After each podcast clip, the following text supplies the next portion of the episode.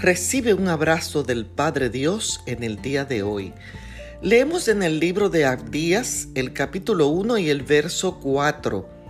Si te remontares como águila, y aunque entre las estrellas pusiera tu nido, de ahí te derribaré, dice Jehová.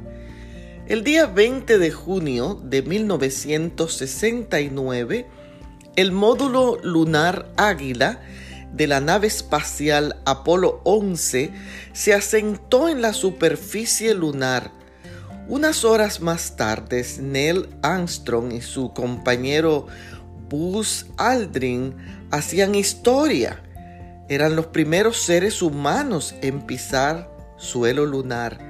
Este fue sin duda un acontecimiento para el hombre extraordinario que hizo que muchos pensaran que éramos como dioses y que en lo adelante no tendríamos límites.